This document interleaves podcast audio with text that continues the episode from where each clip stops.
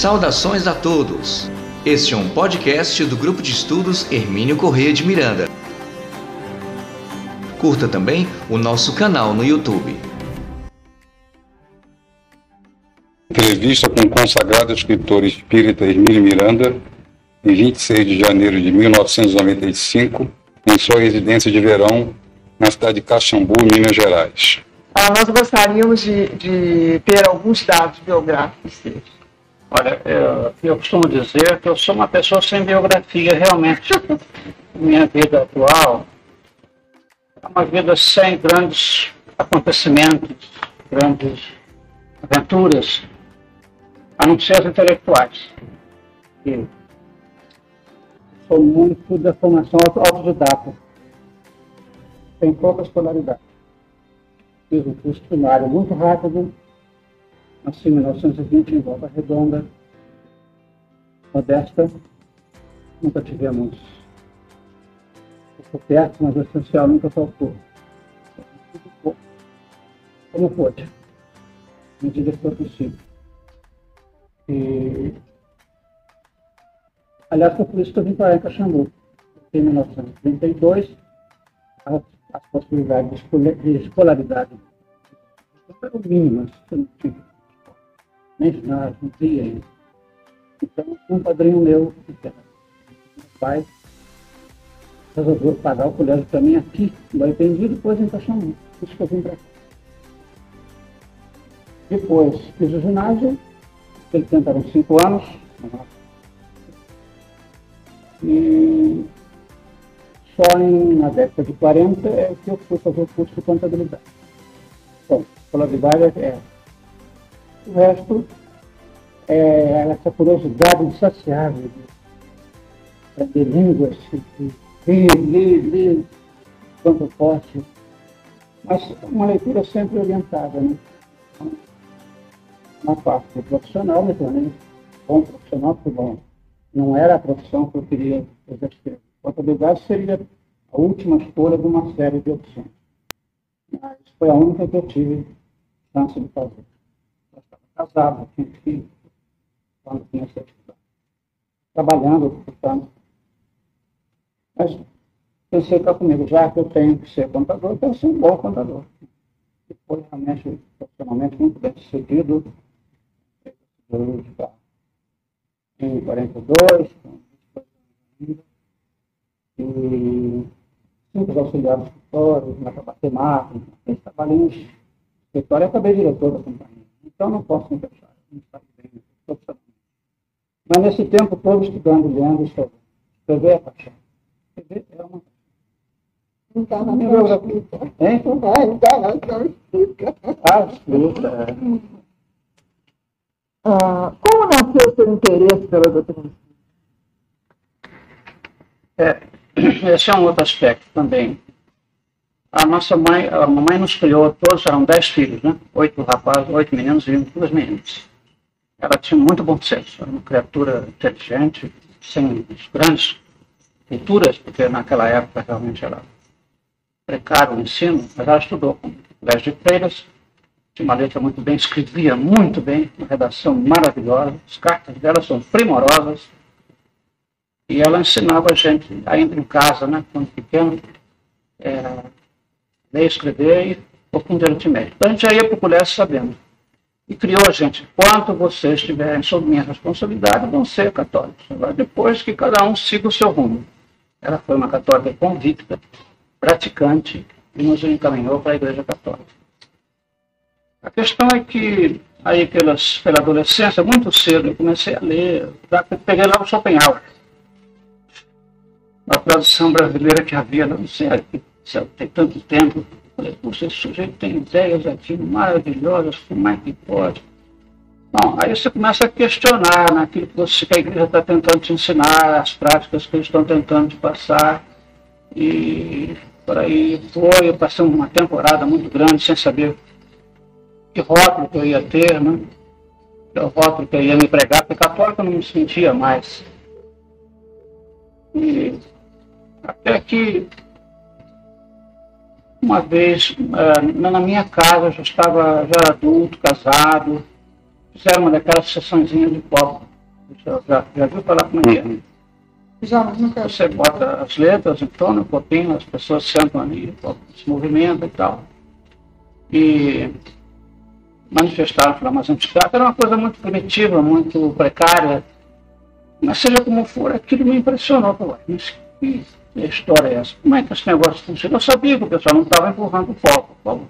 E tipo, deu respostas inteligentes, simples e tal, mas inteligentes. Tinha uma entidade, uma pessoa ali respondendo por aquele foco. Então aquilo me intrigou muito. Depois eu fui para os Estados Unidos, passei lá, nós passamos lá cinco anos em Nova York. E quando eu voltei, eu voltei decidido, então, a estudar. Eu não quero aprender esse negócio direito, para saber o que, que, é isso. Então eu procurei um amigo meu, que era cirúrgico também, coronel, meu amigo. Flori, o que que eu, onde, é, onde é que eu começo? Ele me deu uma listinha, eu comecei a ler, e aí eu fui em frente. Aí abriu tudo. Ah, uma coisa curiosa, quando comecei a ler o livro dos Espíritos, eu comecei a ler né, e aquilo começou a brotar da, da, será de onde, né, não sabia por que razão, eu, eu, tinha a impressão que já conhecia o livro. Mas eu li a pergunta, é, isso mesmo, eu já sabia disso. Mas como é que eu tinha certeza que eu já tinha lido aquele livro. E essa história me ficou na cabeça por muito tempo. Um dia, conversando com o Divaldo, ele me disse assim, é porque você, você viveu em Paris, você conheceu Kardec pessoalmente em Paris. Eu não sei onde é que ele foi buscar essa história, porque eu, eu sabia, eu fiquei sabendo posteriormente por que, que eu fui parar em Paris. Eu não era francês, eu era inglês. E foi realmente entre 1851 e 1866, os 15 anos finais da minha vida, eu vivi em Paris, embora sendo inglês, por uma história que seria muito longo narrar aqui. E o Oswaldo me disse, você então leu o livro do Espírito, logo saiu os demais livros, esteve com Kardec mais de uma vez e fez perguntas e conversou com ele e, trocou, trocaram ideias. Então, o livro do Espírito não é estranho a você. O que o levou à produção de livro de espírito? É, essa é uma outra história. Às vezes a gente não sabe muito bem, a gente está sendo conduzido e não sabe. E eu tive o bom senso de me deixar conduzir, sabe? porque a gente vê tantas vezes, especialmente a gente que trabalha com, muito com, com espíritos, com mediunidade, a gente vê entidades desencarnadas muito arrependidas de não terem seguido determinadas intuições, deixaram de fazer coisas que tinham que fazer, ou fazerem coisas que não deviam ter feito. Quer dizer, perdem às vezes oportunidades preciosas porque não ouvem aquela voz interior. Eu não ouvia voz nenhuma. Mas quando eu comecei a, a ler, estudar, aprofundar nessa história, eu gosto de aprofundar em tudo que eu faço, eu, disse, eu achei que tinha também alguma coisa para dizer aos outros, para comunicar, para transmitir. Né? Aquela coisa me satisfazia tanto que eu achava que Outros também poderiam ter feito saber aquilo que eu estava aprendendo. Então, um belo dia lá, sem, sem razão nenhuma, eu escrevi um pequeno artigo e publicaram. Foi esquisita, né? Pessoas mandam pelo correio um artigo desconhecido, sem nome, sem nada. E anos depois, até estive conversando com o Vantuil, que era muito meu amigo, nós fomos amigos muito, muito bons. Doutor Vantuil, como é que o senhor publicou aquele troço meu, aquele artiguinho, isso foi em 1956, estava indo em volta. Ele disse, é, realmente foi uma coisa estranha. Eu achei que estava bem escritinho, estava razoável. Ele se pegou o artigo, olhou, teve uma concentração ali, e a intuição dele foi para publicar. O informador é fechadíssimo, né? Sempre foi. Olha, foi um momento decisivo, porque se ele não tivesse publicado aquilo, talvez eu tivesse me desencorajado. Então, 57 a gente mudou para o Rio, não escrevi nada. 58 em diante, durante 22 anos, escrevi no Reformador. Todo, às vezes tinha três artigos no no Reformador eh, durante esse tempo todo. Aí criou-se uma expectativa, um público, né? me escreviam cartas, gostavam do meu trabalho. E por aí foi. Aí começaram os livros, de repente. Levou um passo por os dias né? ficaram começaram a surgir os livros e foram tendo aceitação. Né? Hoje tem 30 livros, né? e sendo que este sobre as crianças, né? nossos filhos são espíritos, está, o Alexandre vai publicar a sétima edição, já vendeu 60 mil exemplares, uma loucura, no Brasil isso é incompreensível. Livrinho sem despretensioso, sem nada, mas por quê? Porque não estou preocupado em convencer as pessoas, em passar doutrina, quanto os fatos da vida, as conclusões que o leitor que tire, né? É por isso que eu acho que você dá assim de cara um livro doutrinário, a pessoa talvez não esteja nem preparada para entender. Enquanto que um, uma história da vida real, um depoimento, um testemunho são muito mais fáceis de ser aceitos. Agora, ah, essa, esse primeiro artigo foi sobre o quê? Ah, era um, uma preocupação tola minha, porque eu comecei a. Eu nunca me envolvi muito com o movimento espírita, fiquei sempre um tanto à margem. Não frequentava centro, não. Eu, eu, eu tinha a intuição de que eu tinha um trabalho para fazer, mas eu não sabia qual era naquela, naquela altura da vida. E durante muitos anos eu não soube. Escrevia aqueles artigos e tal, mas eu dizia comigo: ainda não é isso que você vai fazer. Você tem outras coisas para fazer. Não tinha ainda entrado na área dos livros, e nem na, na área mediúnica, né? Hoje são quase 30 anos de de trabalho mediúnico, então acumulou uma bagagem muito grande de depoimentos, né? esses livros todos sobre as histórias que os espíritos contaram, a diversidade dos carismas, tudo isso é livro surgido do trabalho mediúnico. Então, foi assim que começou. Então, esse, esse artiguinho era uma preocupação que eu até hoje não sei explicar. É, falava sobre os, a possibilidade de um divisionismo dentro do, do movimento espírita. Uma preocupação minha que não, não, não soube explicar. Eu estava, naquela época, não participava de nada e preocupado com, as, com, as, com os rumos que o movimento pudesse tomar e o que aconteceu posteriormente, infelizmente. O espiritismo está muito mutilado, muito desviado em certos aspectos. Mas eu não, não, não, continuei não participando do movimento. E se eu tivesse que participar, frequentar grupos para assumir cargo de direção, que é, não gosto disso, embora tenha sido executivo na vida real, siderúrgica, né? não, não é o meu modo de ser. Foi bom para mim porque me trouxe uma experiência nessa área que eu precisava. Eu passei muitas vidas metido em conventos, em escrevendo livros, lecionando, trabalhando com ideias. Né? Então, desta vez, jogaram no fogo, né? Agora você vai ter que se virar. Quantos livros publicados o senhor já tem e qual que lhe exigiu maior trabalho de pesquisa? Olha, é, eu costumo dizer que cada livro é uma criança, um filho. Você tem, você fica grávido, você fica o período de gestação, depois o trabalho, das dores, das aflições, da angústia, da, de você querer botar aquilo tudo certinho no lugar. Depois aquela preocupação ele é publicado, você, será que vai ser aceito? Para onde é que ele vai parar? Quem é que vai não? O que, é que vão dizer dele? Será que ele vai dar certo? Aquela história toda. Então, eu acho que cada livro tem a sua personalidade. Então, eu gosto de pesquisar, eu gosto. Eu sou paciente, eu vou procurar livro no sebo, vou para a biblioteca, vou procurar alfarrábios, para onde, onde existir informação eu vou. Então, um livro muito trabalhoso na pesquisa foi Eu Sou Camilo de Moulin, porque o Luciano contou aquela história toda e nós queríamos, queríamos saber, eu queria saber se aquilo era, se, se, né? aquilo era verdadeiro mesmo, estava na história aquilo que ele contou, eram minúcias de minúcias, eram detalhes, eram probleminhas miúdos lá da Revolução Francesa, aquele aquele background todo da Revolução Francesa, né? Então foram vários anos de pesquisa, muita, muita pesquisa mesmo, para poder o livro escrever, ser escrito. Tanto é que ele está cheio de notas complementares que eu chamei, leitura complementar.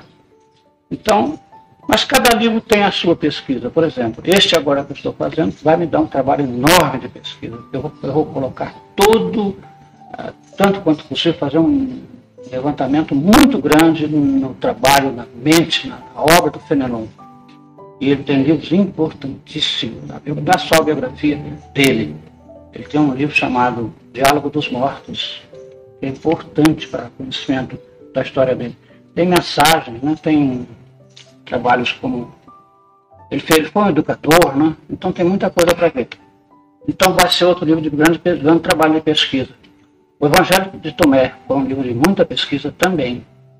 Muito, e esse é a alquimia da mente. Muita pesquisa, muito detalhe, muita coisa que eu li. É, então, eu gosto de pesquisa. Mas agora, os livros mais simples, como, por exemplo, Nossos Filhos São Espíritos, não tem quase pesquisa, porque é um depoimento, é um relato.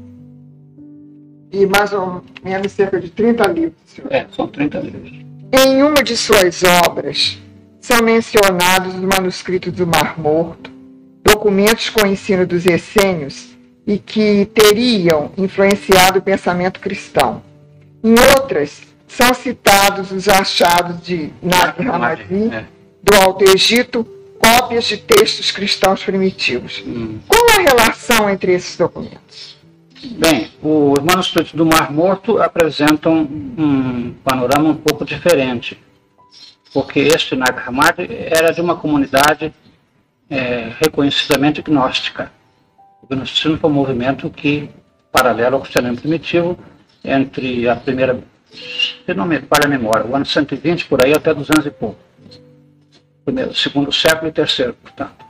Então, os manuscritos do Mar Morto são anteriores, né? não são anteriores, são quase que contemporâneos daquela, daquele mesmo período, mas se referem mais, supõem os historiadores, a uma seita judaica que se destacou. Anterior ao cristianismo. Anterior ao cristianismo. Anterior, né? É, anterior ao cristianismo, porque os primeiros manuscritos do Mar Morto, foi descoberto em 1947, eram de uma comunidade judaica, com aquele ritual todo, eram é, ainda até hoje se discute se eram ou se não eram essênios, eu acho que a, pergunta, a questão é um pouco acadêmica, eu acho que eram essênios, sim, pelo que a gente conhece. Agora, eu tenho muito material sobre esse assunto, eu pretendo ainda mergulhar um pouco mais nisso, porque tem muito livro, muito livro bom. Esses dois franceses, o, o, é, Charles Guinebert e Maurice Gogel, eles têm obras primorosas sobre isso, sobre o morto, sobre o cristianismo primitivo, porque é, também eu andei envolvido naquela ocasião lá, né? então aquilo está muito dentro de mim, eu acho que é, mexe muito com a minha cabeça, meu coração, as coisas, as emoções. Então é um assunto que me atrai muito. Eu não sei se eu vou ter tempo para tudo, porque já estou com 75 anos, não sei qual é o tempo que vai, vou ter de sobra aí. Mas ficando por aqui, eu vou. Vou estudar ainda mais. Mas eu digo assim, ah, Muitos acham que Jesus teria conhecido a Sheita dos Essênios. Eu até acredito que ele pudesse ter conhecido. É até né? provável isso. Porque eu acho que a verdade não é só. Até é, é provável. Então, ah, porque Jesus era essênio porque os ensinamentos uh, coincidiam. É. Eu acho que foi uma verdade sendo uma só. Pois é, nós tivemos até muitos anos, nós, eh, eu participava de um pequeno grupo mediúnico no Rio, com alguns amigos muito queridos, muito íntimos. Era um grupinho pequeno, familiar. E nós, numa das regressões de memórias que a gente fez lá, com, fiz com um amigo, nós discutimos essa possibilidade de fazer um mergulho nas memórias de cada um, fazer um levantamento daquela época. Ele me disse que naquela época eu era, eu teria sido judeu e ele era do mundo romano. E que nós podíamos juntar as nossas memórias para poder fazer um levantamento.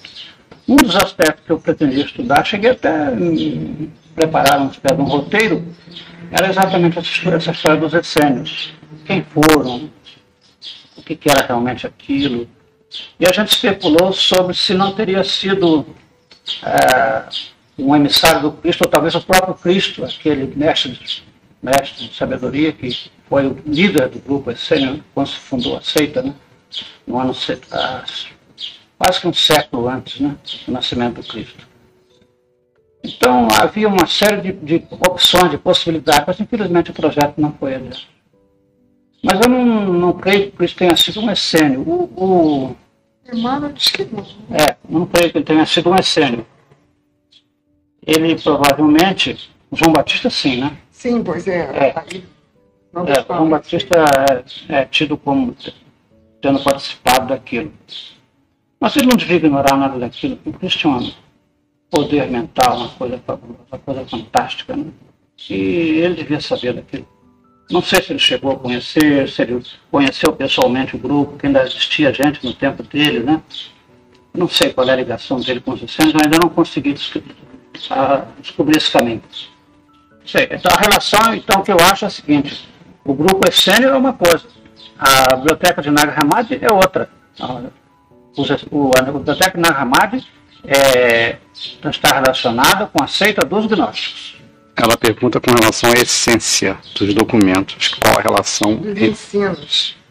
Ah, dos ensinos. Ah, sim, os ensinos têm muita coisa em comum, isso tem. Tem porque eles eram, embora com outro nome, mas eles aceitavam a reencarnação, tinham aqueles hábitos de pureza, de dedicação ao próximo, de serviço à, à coletividade enfim, os ideais eram os mesmos, isso não tem dúvida. São as mesmas ideias, sempre que encontram um ambiente de pureza, elas se, se desenvolvem. Então, nisso, os essênios tinham alguma coisa em comum com os gnósticos, acho eu. Os evangelhos canônicos citam superficialmente Tiago e Judas como irmãos de Jesus. Determinadas correntes religiosas os consideram primos. O que revelam suas pesquisas a respeito? posso estar contrariando muitos dos meus queridos confrades, mas eu acho que o Cristo teve vários irmãos e irmãs. A evidência disto é muito forte.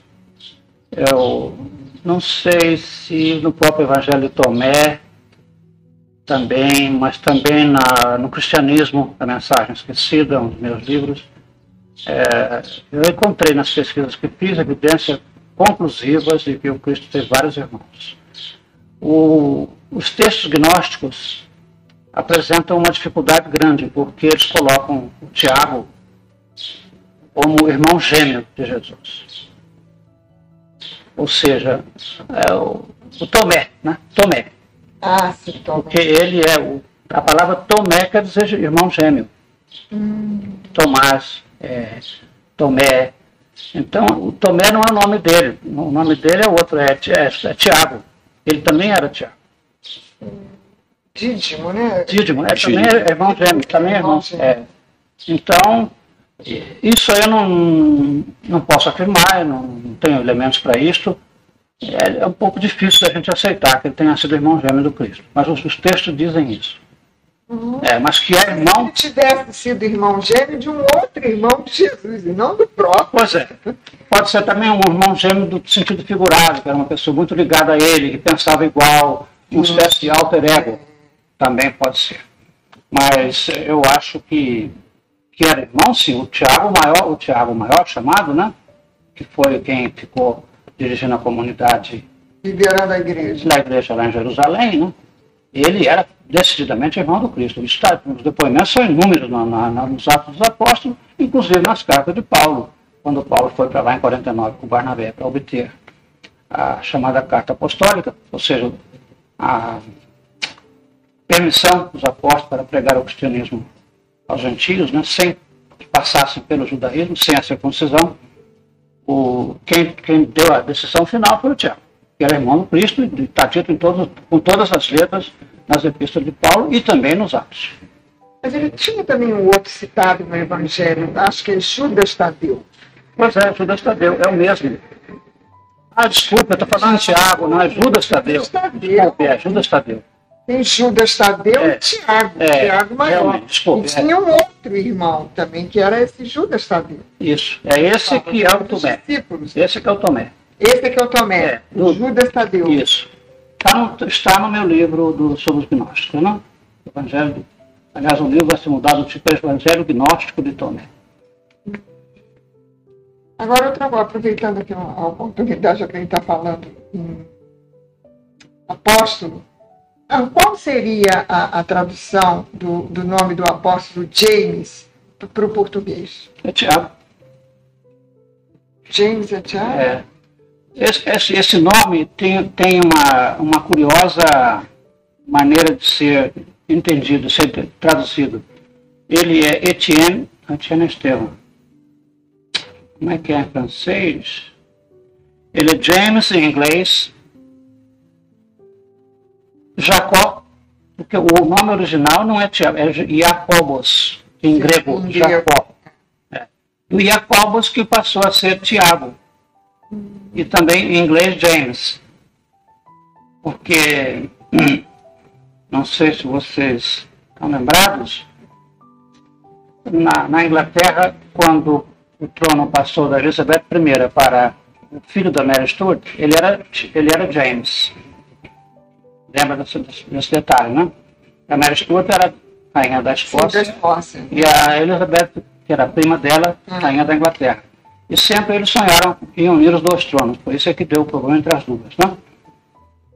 Quando morreram, a- morreu a Elizabeth, ela deixou o trono, não tinha como modificar.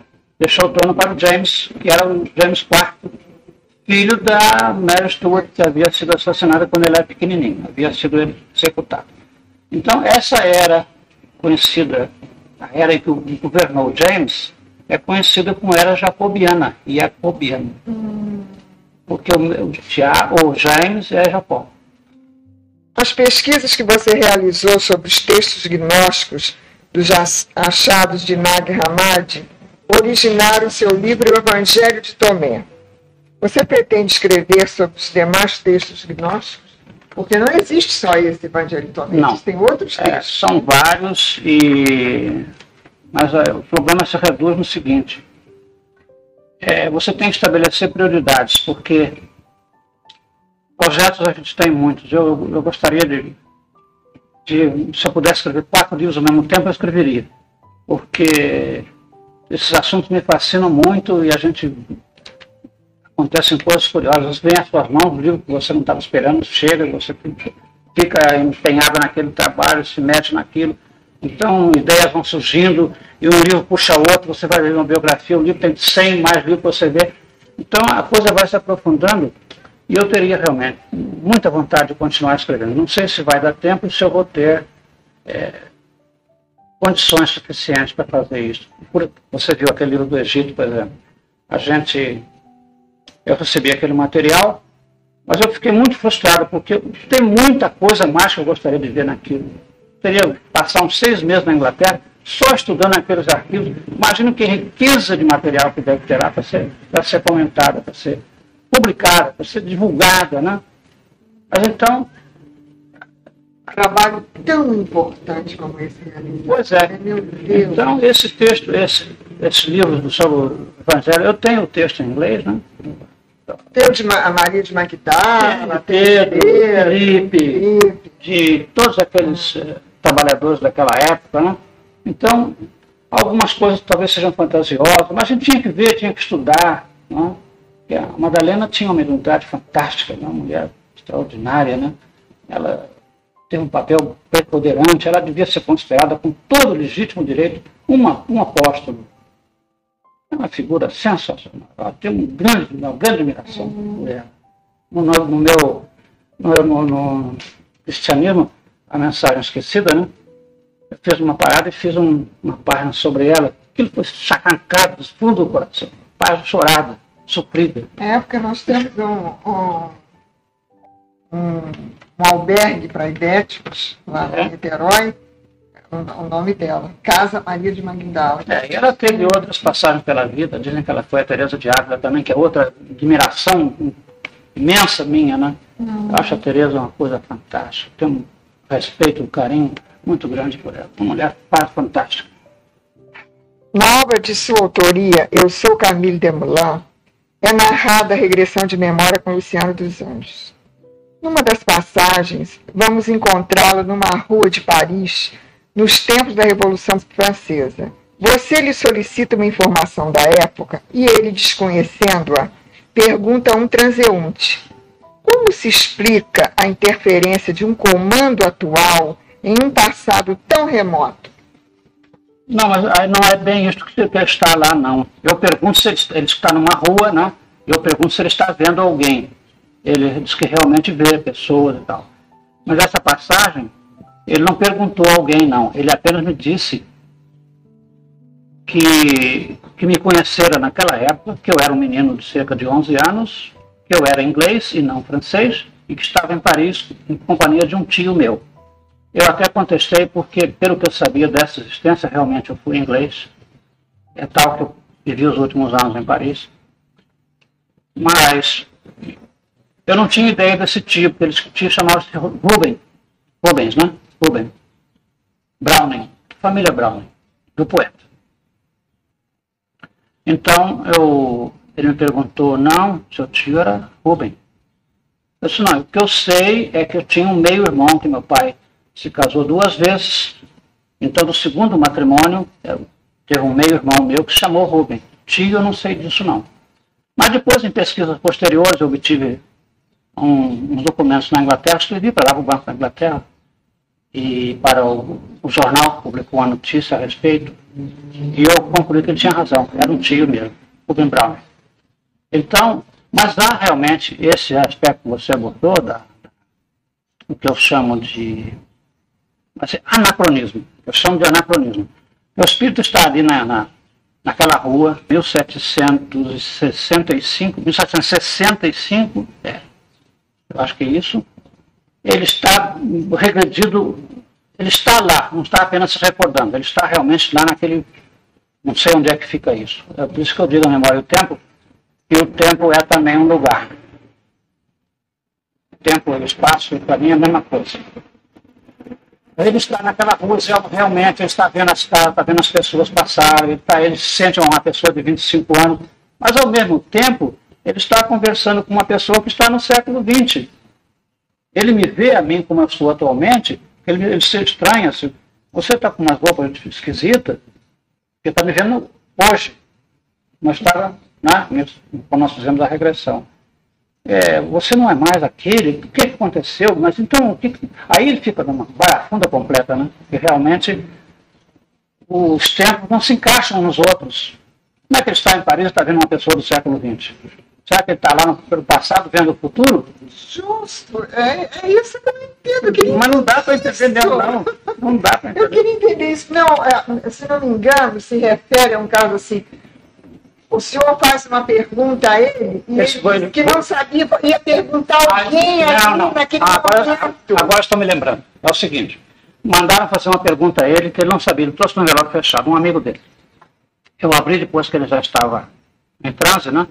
E disse, olha, o fulano mandou perguntar para você o que, que você disse num determinado dia.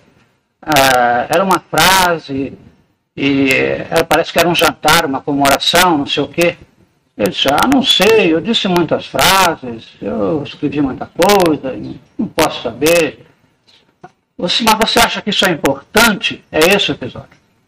Eu disse, olha, é importante relativamente, porque é um elemento a mais para a gente conferir com os dados, né? um elemento a mais de, convicção. Ele disse assim, então espera aí que eu vou lá. Aí sim, eu vou lá. Eu dei mais uns passos e tal, ele, se aquietou um pouquinho, a esse determinado momento, ele disse assim: Bom, já estou aqui, o que mesmo você quer saber?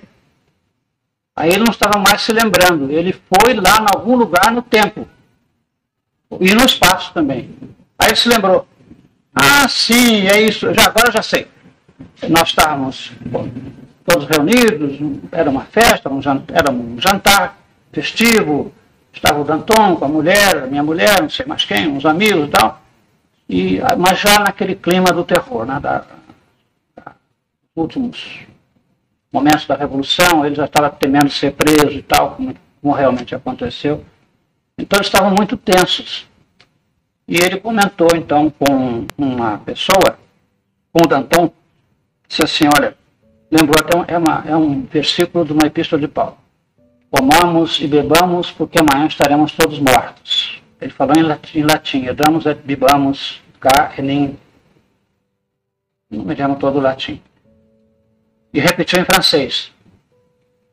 Mangeons et bouvons, que demain nos... Não sei, ele, citou a frase em latim e francês. Mas acho que foi aquela frase que ele falou, mas ele, lá na época ele falou em latim porque ele não queria que as, as, as esposas, as, as mulheres percebessem que eles estavam tensos. Mas olha, vamos aproveitar porque nossa vida não vai durar muito. Foi realmente esse episódio. Neste mesmo livro é narrada a sua reencarnação. Foi como o pai do poeta inglês Robert Brown. Browning. Relembre-nos a passagem e acrescente o necessário. Essa é uma história, uma longa história, né? Porque realmente isso começa com uma, um primeiro contato pessoal que eu tive com o Valdo Vieira. O Valdo é uma pessoa muito ligada a mim, desde remotas encarnações, desde Egito, nem sei onde mais. Na Europa medieval, nós estivemos juntos, e coisa antiquíssima, é de muito tempo. Também o de volta. Nesta existência no Egito, os dois eram meus filhos. Bota tempo nisto. Então, quando uma vez eu fui a Uberaba, primeira vez que eu fui a Uberaba, primeira vez, eu só fui duas vezes lá. Eu, quando eu vi o voto, eu senti um sabe, você olhar assim da pessoa e disse, poxa, eu disse para ele, ô Valdo, eu te conheço. Ele falou, ah, você conhece muito mais do que o senhor pensa. Ele sabia da história. Depois é que eu vim a saber que ele havia sido o poeta. Mas ele foi o poeta realmente, ele sabe disso. E foi, por causa, foi ao estudar a, a vida dele nos livros, que mandei buscar livros na Inglaterra, e comecei a me interessar pela poesia dele, pela, pela Elizabeth, que é uma criatura que eu tenho um grande carinho, um respeito, um amor muito grande à poetisa, né? uma mulher dele, Violet Browning. Quase morri de emoção no Museu Britânico. Tem o um caderninho dela em que ela escreveu sonetos para ele, né? Sonetos da portuguesa. Então tá a última página, o último soneto. É a coisa linda, né? Ela tem coisas estupendas. Grande poetisa, grande figura humana. E depois eu fiquei sabendo dessa história toda. E ao ler a biografia dele, que ele tinha dito que eu tinha muito a ver com ele, né? Aí eu me identifiquei, ah, tá, é o pai dele. Mas não tem outro. É uma figura interessantíssima, porque é, é, é como se me visse ali. É exatamente as coisas que eu penso, as coisas como eu sou, do jeito que eu me conduzo na vida.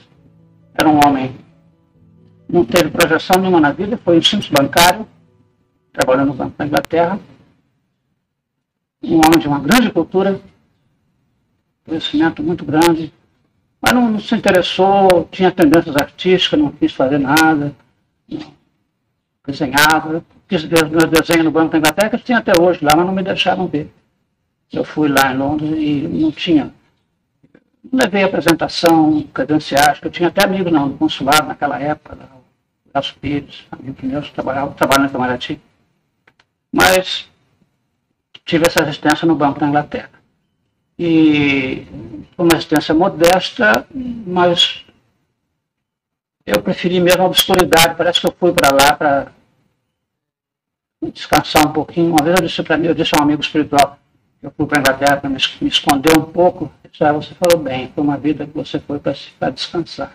Eu, eu, vinha de, eu vim de vidas muito é, assim, muito dinâmica, muito agitada no meio religioso, lidando com ideias, com pessoas, com doutrina, escrevendo livros, fazendo pregações. Então, controvérsia, a, reforma protestante, né? A reforma protestante foi um movimento muito agitado, muito cheio de conflitos, de sofrimentos, eu estava muito metido naquilo. Então, na Inglaterra, eu descansei um pouco. Para encerrar, eu gostaria que o senhor esclarecesse a sua ideia a respeito do tempo apresentado em seu livro A Memória e o Tempo. Eu gostaria muito de que ele esclarecesse, sei tanto quanto você. Não dá. É isso aí, o Hernando Andrade é meu amigo de muitos anos, né? Hernando Guimarães Andrade. Se eu explicasse novamente. Não dá para explicar. A respeito, assim, do, do, do, do o senhor cita o trem, a, a, o tempo como algo que é, ah. e a, a, pessoa passando no trem olhando. Mas são apenas imagens que a gente procura, Sim, porque é. a, a, gente teria que sair de onde está, do contexto em que está, de ser encarnado. Esses são, são, eu acho que são noções, são conhecimentos, que você só pode aprender pela intuição, pelo raciocínio lógico, não dá. Porque nós somos colocados num contexto sequencial. Tem presente, tem passado, tem futuro. E, pelo que a gente percebe, no mundo espiritual não existe isso, presente, passado futuro, é tudo uma coisa só. Vocês podem ler um, um, livro americano que fez muita, me causou muito impacto também. Foi esse amigo meu, que mora lá na Carolina Norte, que me mandou. Chama-se Mass Dreams of Future. Sonhos de massa do futuro. Of the Future. É uma série de, em vez de fazer regressões de memória, fizeram progressões. O projeto foi criado, desenvolvido pela doutora Helen Van Bach, hum. aquela senhora psicóloga que morreu em 1985. Eu gosto dela. É, eu achava muito dela. É. Ela então imaginou isto. Bom, se nós podemos ver o passado, será que. que ela percebia que nas respostas que as pessoas davam a ela, antecipavam o pensamento dela. Como se estivesse adivinhando o que ela ia perguntar. Ela começou a investigar e deu certo o projeto. As pessoas viam o futuro. Então, este cidadão que escreveu o livro, ela morreu em 85, ele continua com o projeto. Chama-se Chet Snow, C-H-E-T, Snow Neve. E ele continuou com o projeto dela e acabou escrevendo o livro, porque ela morreu antes de concluir. Então, ela fez uma progressão com ele. Ele está, foi em 1980. Eu acho que ela morreu em 83. É, em 83, ela morreu em 85. Morreu no dia que fez 65 anos. 83. Se você agora vai projetar-se 15 anos depois, na frente. No dia que você fizer, no dia do seu aniversário, em 1998, você vai para lá e vai me dizer o que, que você vê. Então ele começou dali a descrever. É um livro profético, né? um livro em que ele discute muito esse aspecto do tempo. Se você conseguir esse livro lá, ele, que ele apresenta, ele apresenta a parte matemática e a parte de física que eu não conheço, para explicar aquela história toda a gente não, não percebe realmente. É muito difícil de entender essa história que no tempo não existe passado nem futuro. É tudo uma coisa só. Mas é, é a realidade. É porque a gente fica pensando aonde fica o livre-arbítrio. Mas o livre-arbítrio não tem nada a ver com isso, quem filho. Eu acho. Pelo seguinte, que tem pessoas que têm o dom de ir ao futuro. Isso é inegável. Senão não existiria a profecia. Nossa.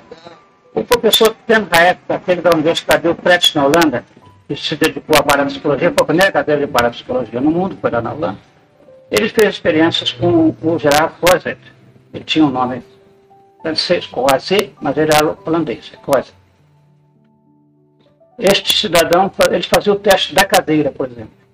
Você tem, pega um auditório, com, digamos, tem 100 lugares naquele auditório uma semana antes, ou 15 dias antes, se tiver ocorrer algum evento naquele auditório, uma palestra, uma apresentação teatral, um concerto, ele sorteia, escolhe aleatoriamente, digamos a cadeira 32.